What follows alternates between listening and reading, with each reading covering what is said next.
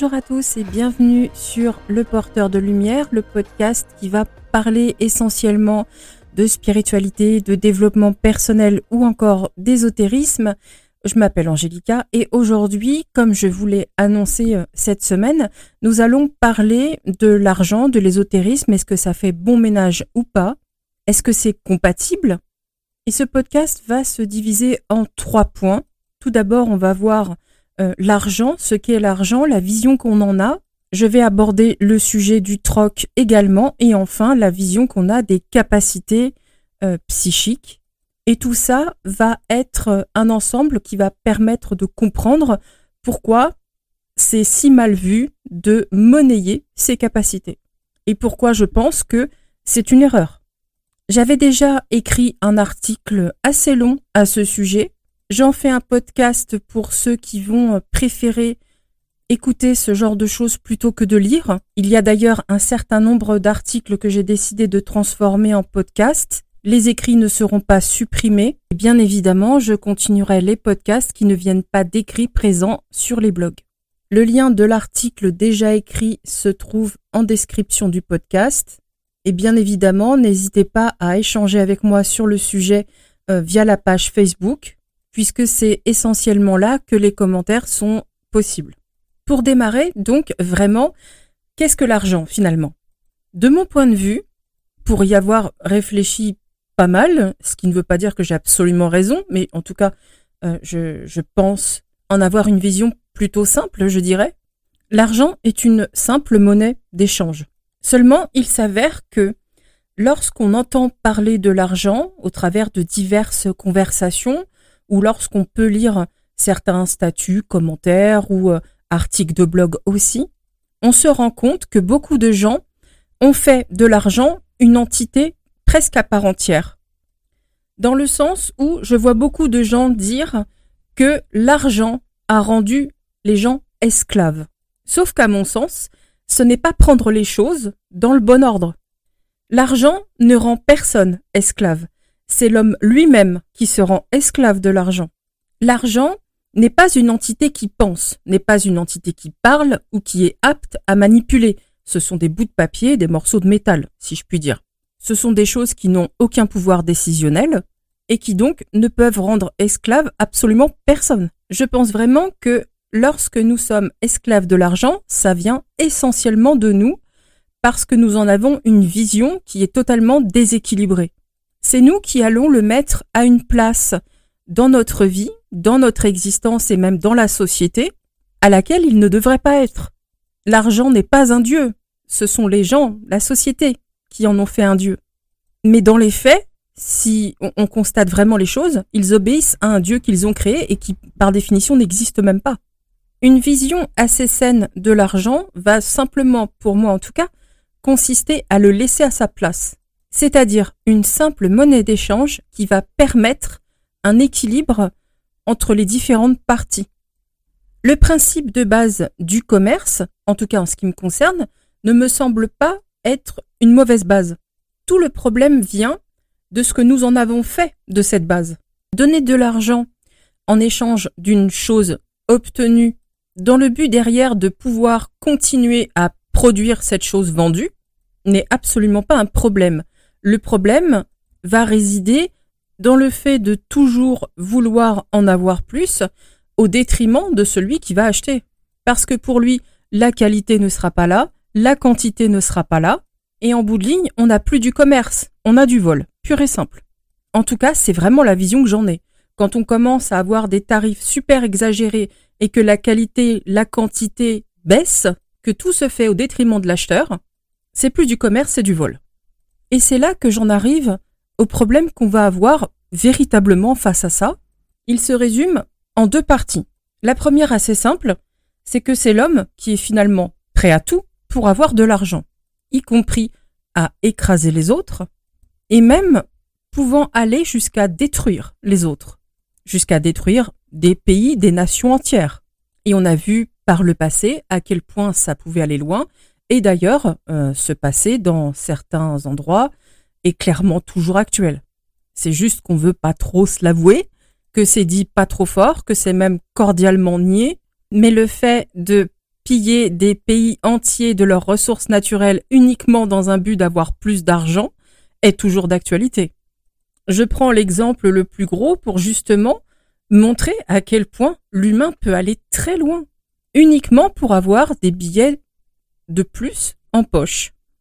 Mais comme je l'expliquais au départ, l'argent, lui, n'y est pour rien, c'est pas un truc qui pense, c'est nous qui en faisons dans notre esprit une chose après laquelle on court, qui va nous obséder et qui va surtout révéler un potentiel euh, assez épouvantable chez l'humain.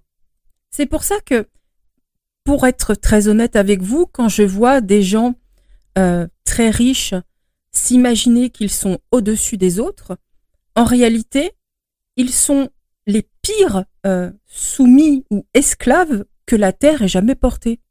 Je, ne comprends pas comment on peut se mettre dans une position de roi quand on est finalement si enchaîné.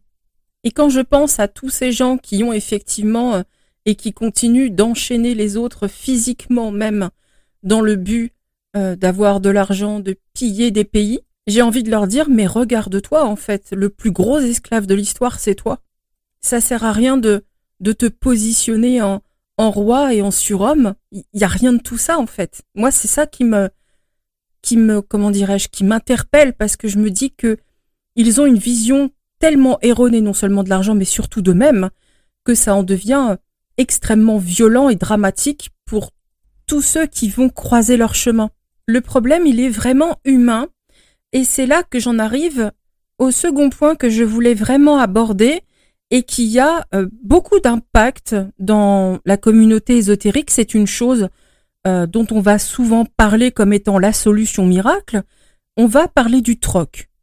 Sauf que, alors peut-être que je n'ai pas poussé euh, la réflexion assez loin et qu'il me manque des éléments. Si c'est le cas, vous pouvez effectivement me dire, bah non, Angélica, il y a ça, ça, ça, tu y as pas pensé. C'est totalement ok, ça me gêne pas. Mais dans ma réflexion, je me dis, mais en fait, étant donné que le problème de base n'est pas la monnaie d'échange, mais bien l'individu qu'il y a derrière, vous pouvez remplacer euh, le paquet de billets par une botte de radis ça ne changera rien. Vous pouvez dire, bah, vous donnez ce que vous voulez, ça ne changera rien.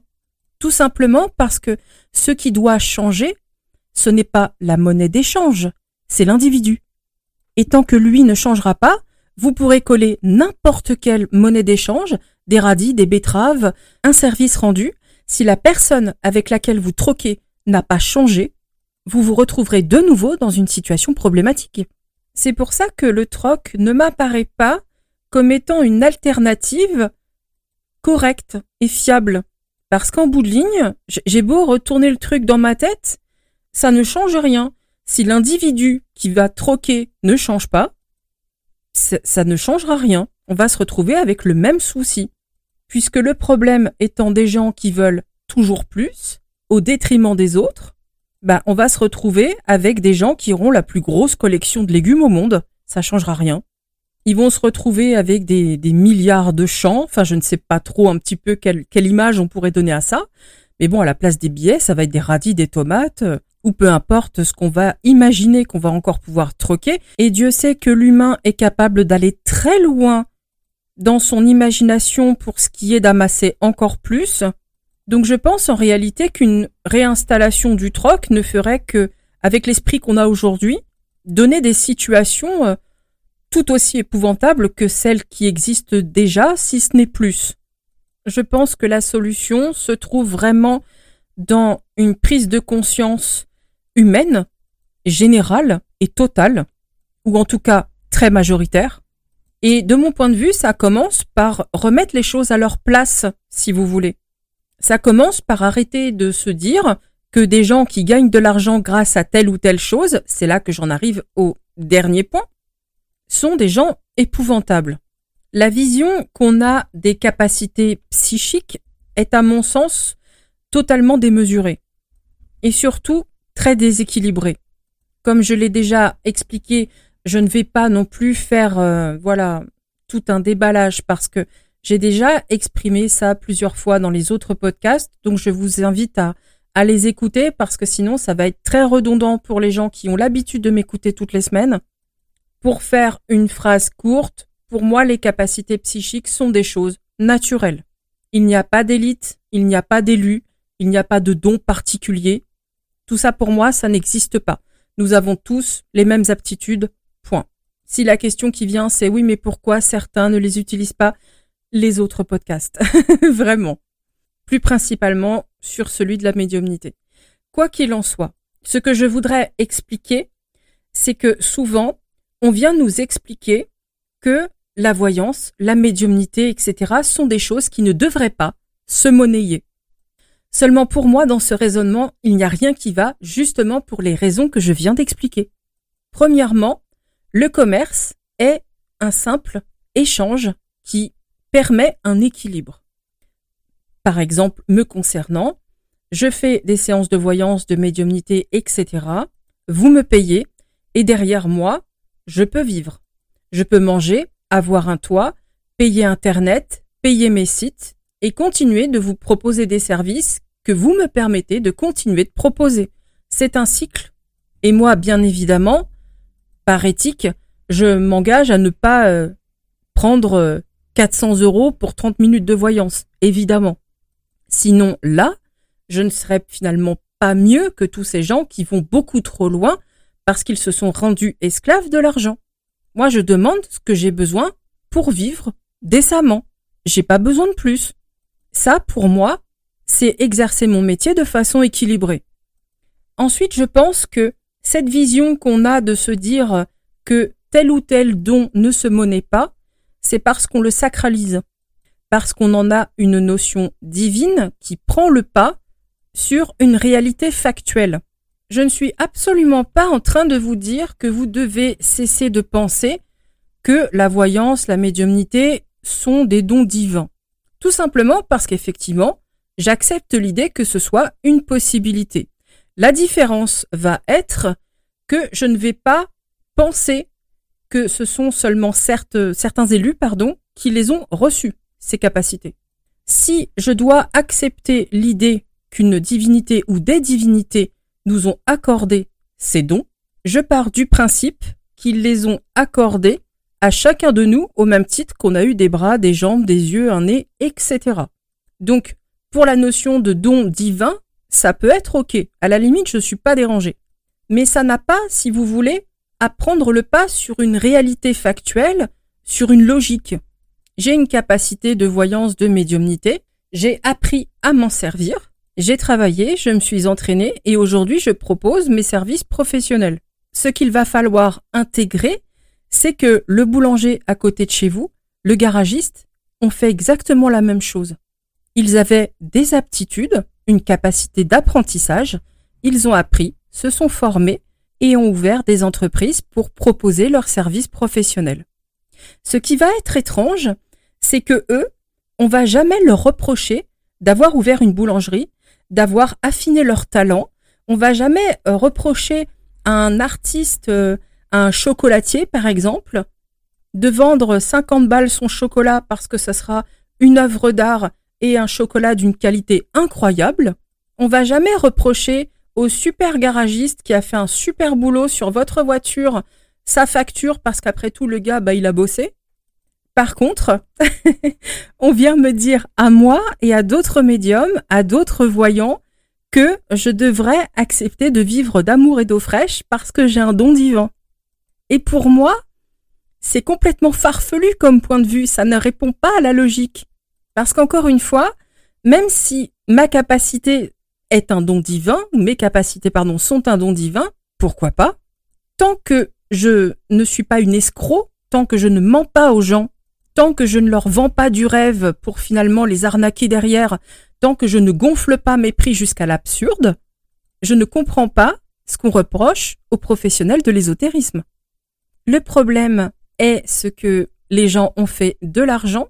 Le problème va aussi être de s'imaginer que la planète entière est esclave de l'argent. Le problème va être que nous prenons souvent nos croyances pour des vérités absolues et que là c'est pareil, on va les projeter sur les autres. sans accepter de remettre en question 30 secondes ce qu'on se dit nous-mêmes, tout simplement parce que je pense que c'est confortable. Voilà, c'est facile de rester dans son point de vue et d'accuser les autres. On n'agrandit pas sa zone de confort, on ne sort pas de ce que la société enseigne, et souvent à tort depuis longtemps. Pourtant, les voyants, les médiums ne sont pas des gens différents euh, de votre garagiste, de votre boulanger. On a tous appris à se servir d'un potentiel qu'on propose professionnellement. La dérive va toujours exister non pas dans la base, mais dans l'application qui suit. Donc pour répondre à la question posée dans le podcast, est-ce que l'ésotérisme et l'argent font bon ménage? Oui, totalement. Parce qu'être un praticien professionnel n'est pas un problème. Ce qui devient un problème, c'est si par nature nous sommes des escrocs et prêts à tout pour une vulgaire monnaie d'échange. Si on n'est finalement pas capable de comprendre que ben le principal pour vivre avec des petits plaisirs en plus, ça suffit. Le problème se situe dans la démesure, dans le déséquilibre. Et à mon sens, tant que le monde n'aura pas compris ça, vous pourrez coller toutes les monnaies d'échange que vous voulez, vous pourrez avoir toutes les croyances que vous voulez. Ça ne changera jamais. Voilà ce que j'avais à dire donc sur ce sujet. Et finalement, ce sera le podcast le plus court euh, qui va se trouver sur, euh, sur le site. Mais ma foi, je n'ai aucune raison de le faire traîner en longueur si je n'ai rien de plus à dire. J'espère en tout cas vraiment que ce petit podcast vous aura plu. Je vous souhaite une très bonne fin de journée, un très bon week-end et je vous dis à vendredi prochain.